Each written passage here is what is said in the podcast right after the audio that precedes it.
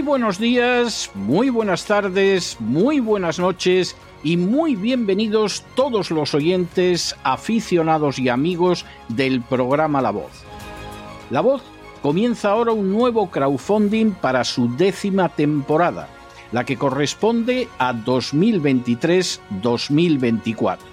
Lo hace además en unos tiempos en que la libertad está más amenazada que nunca en España, en Hispanoamérica y en el resto del mundo. Una vez más, como en las temporadas anteriores, está en manos de ustedes que la voz deje de emitirse o que por el contrario continúe sus tareas cotidianas. Debido a la crisis económica, al cambio del dólar en relación con el euro y sobre todo a la censura persistente de este programa en las redes con su correspondiente desmonetarización, en esta décima temporada nos vemos obligados a aumentar el objetivo del crowdfunding hasta la cifra de 150 mil dólares. Con esa cantidad, la voz podría cubrir los gastos de hardware, la distribución por Internet del programa, los modestísimos estipendios que recibe el equipo de la voz integrado por ocho personas, así como los gastos generados por la comisión, las recompensas y los gastos de envío relacionados con el crowdfunding. Por supuesto, una vez más, la décima vez, como cada año, son ustedes los que deciden. Si creen que merece la pena contribuir a la causa de la verdad, de la libertad y de la justicia, como un aporte tan modesto como puede ser el coste de tres cafés o de dos refrescos, si piensan que merece la pena seguir escuchando día a día la voz, son ustedes más que bienvenidos a la hora de contribuir al nuevo crowdfunding que permitirá que puedan escuchar este programa una temporada más. Muchas gracias por todo. God bless you.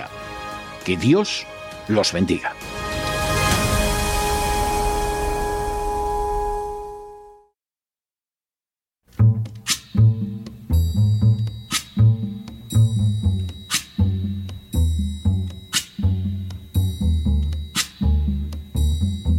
La voz con César Vidal, desde el exilio.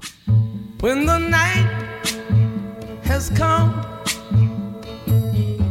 and the land is dark and the moon is the only light we'll see. No, I won't be afraid. Oh, I won't be afraid just as long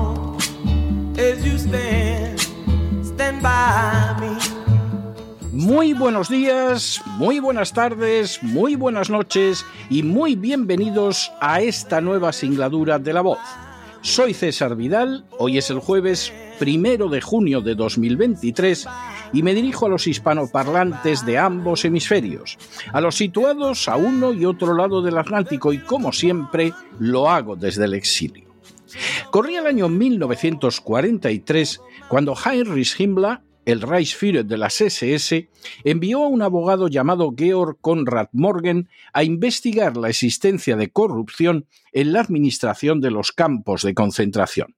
Morgan pertenecía a las Waffen-SS, pero su formación era fundamentalmente jurídica y contaba con la competencia necesaria para actuar profesionalmente como juez de instrucción. Fue así como Morgan realizó investigaciones que comenzaron con Karl Otto Koch, el comandante de Buchenwald y Majdanek, y siguieron con su esposa Ilsa Koch y con Martin Sommer y el médico de Buchenwald Waldemar Hoffen. Morgan descubrió que efectivamente Koch era culpable de robo de los bienes de los reclusos, así como de haber perpetrado asesinatos en el ejercicio de su cargo. Lo acusó formalmente por estos hechos y de esta manera acabó llevándose a cabo la ejecución del comandante de varios campos nazis antes de que concluyera la guerra. Las investigaciones de Morgan ponen de manifiesto una de las peculiaridades menos conocidas del régimen nazi. Por su misma estructura, las SS podían y se esperaba que expoliaran de manera masiva los bienes pertenecientes a los reclusos de los campos de concentración, y también se suponía que estaban capacitadas y obedecerían las órdenes para ejecutar matanzas en masa. Sin embargo, cada diente de oro, cada libra de cabello humano, cada asesinato tenía que quedar registrado en beneficio del Reich y no proporcionar a los verdugos más satisfacción que la del deber cumplido y la de recibir algunos bonus ocasionales por su rendimiento en la maquinaria de robo y de exterminio. Si en algún momento aquellos monstruos del espolio y del crimen ponían las manos sobre el fruto de sus acciones, podían estar seguros de que la maquinaria de justicia del Tercer Reich se lanzaría sobre ellos, aunque significara la destitución y posterior ejecución del mismísimo comandante de un campo de concentración. En las últimas horas hemos tenido noticias de uno más de entre los casos de corrupción en el seno de la agencia tributaria. Sin ánimo de ser exhaustivos, los hechos son los siguientes. Primero, 12 años y 11 meses de prisión casi 160.000 euros en multas y la devolución de 11.900 euros presuntamente estafados a la agencia tributaria, así como la cantidad que se determine en ejecución de sentencia a la entidad Cofidis, es la pena que la Fiscalía solicita para un funcionario de la agencia tributaria de Santiago. Segundo, el funcionario, cuyo nombre ha sido celosamente ocultado por los medios de comunicación españoles, está acusado de haber modificado declaraciones de empresas y particulares para quedarse con dinero y de utilizar datos de un compañero de trabajo para pedir créditos por valor de 33.500 euros que no ha devuelto. Tercero, el procesado tendrá que responder ante la sección sexta de la Audiencia Provincial que tiene su sede en Santiago de Compostela. Cuarto, se trata de un funcionario que trabajaba como gestor informático de la agencia tributaria en las oficinas de la ciudad situadas en la explanada de Salgueiriños.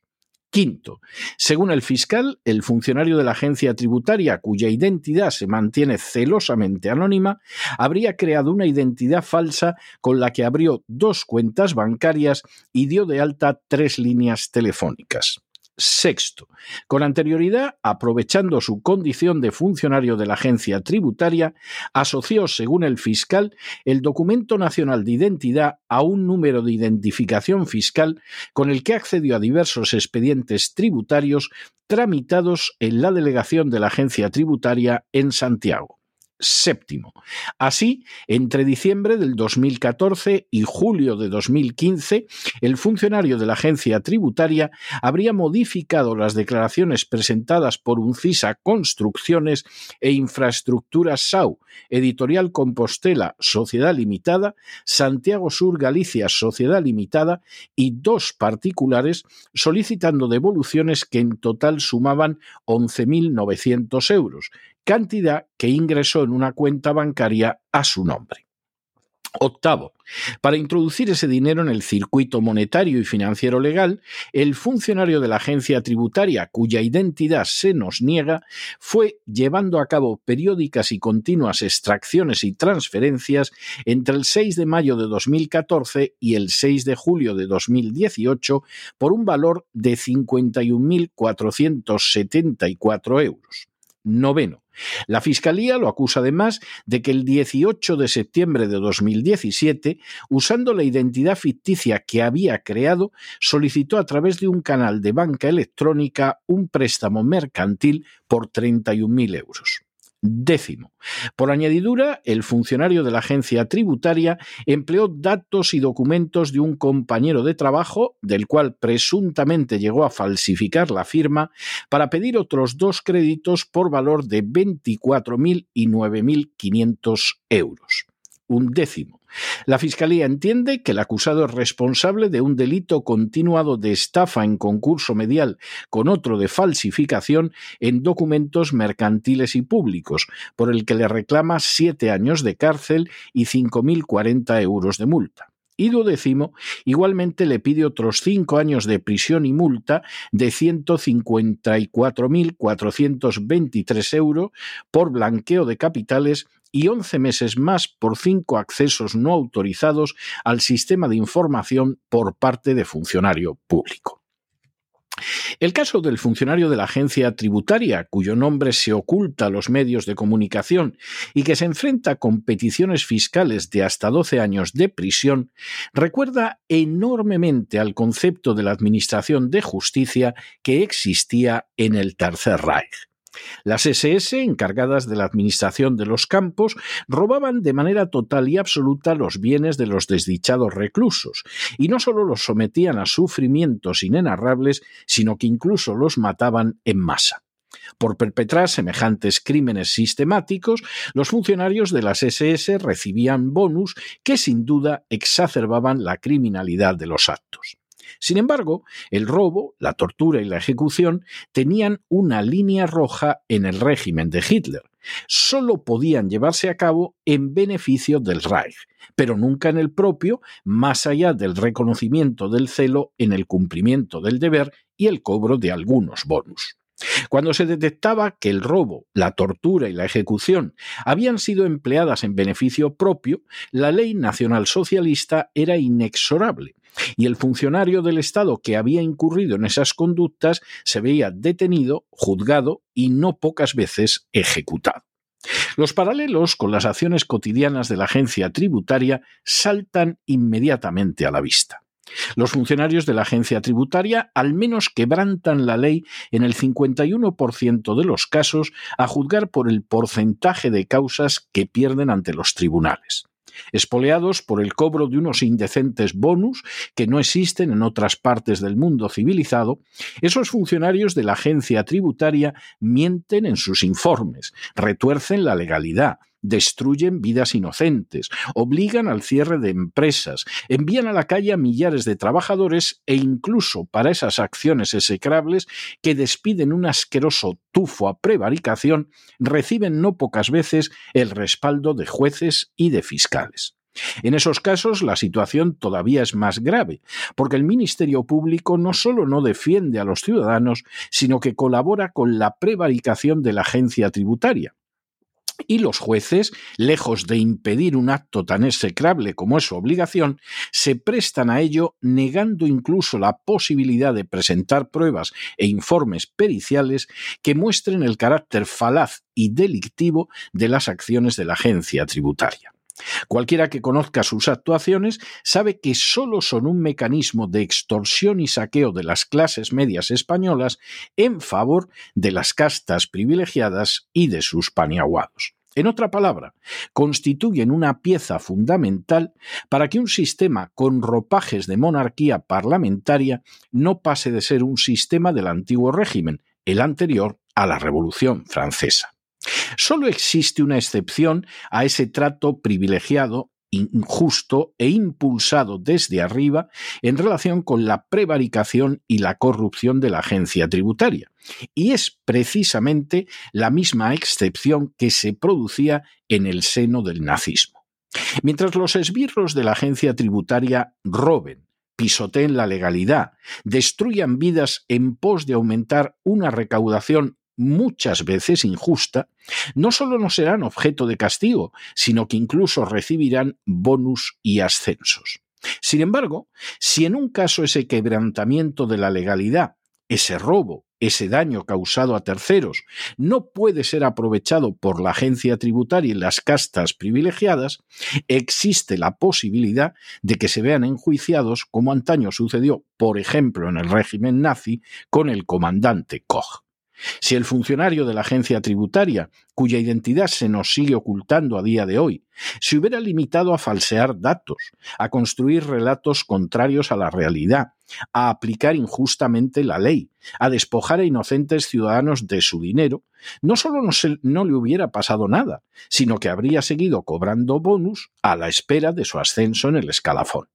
Pero cometió el error de robar en beneficio propio y ahí el peso de la ley puede caer sobre él sin que esta vez el fiscal o los jueces lo, amparen en sus espolios. Si se hubiera molestado en estudiar lo mucho que se parece la acción de la agencia tributaria a la de las SS, jamás habría caído en un grave error que le puede llevar a pasar varios años a la sombra. Pero no se dejen llevar por el desánimo o la frustración, y es que a pesar de que los poderosos muchas veces parecen gigantes, es solo porque se les contempla de rodillas, y ya va siendo hora de ponerse en pie. Mientras tanto, en el tiempo que han necesitado ustedes para escuchar este editorial, la deuda pública española ha aumentado en más de 7 millones de euros, razón por la cual se siguen entregando bonus que no son sin un acicate para la prevaricación, el robo, la injusticia y la corrupción a los sicarios de la agencia tributaria. Muy buenos días, muy buenas tardes, muy buenas noches. Les ha hablado César Vidal desde el exilio que Dios los bendiga.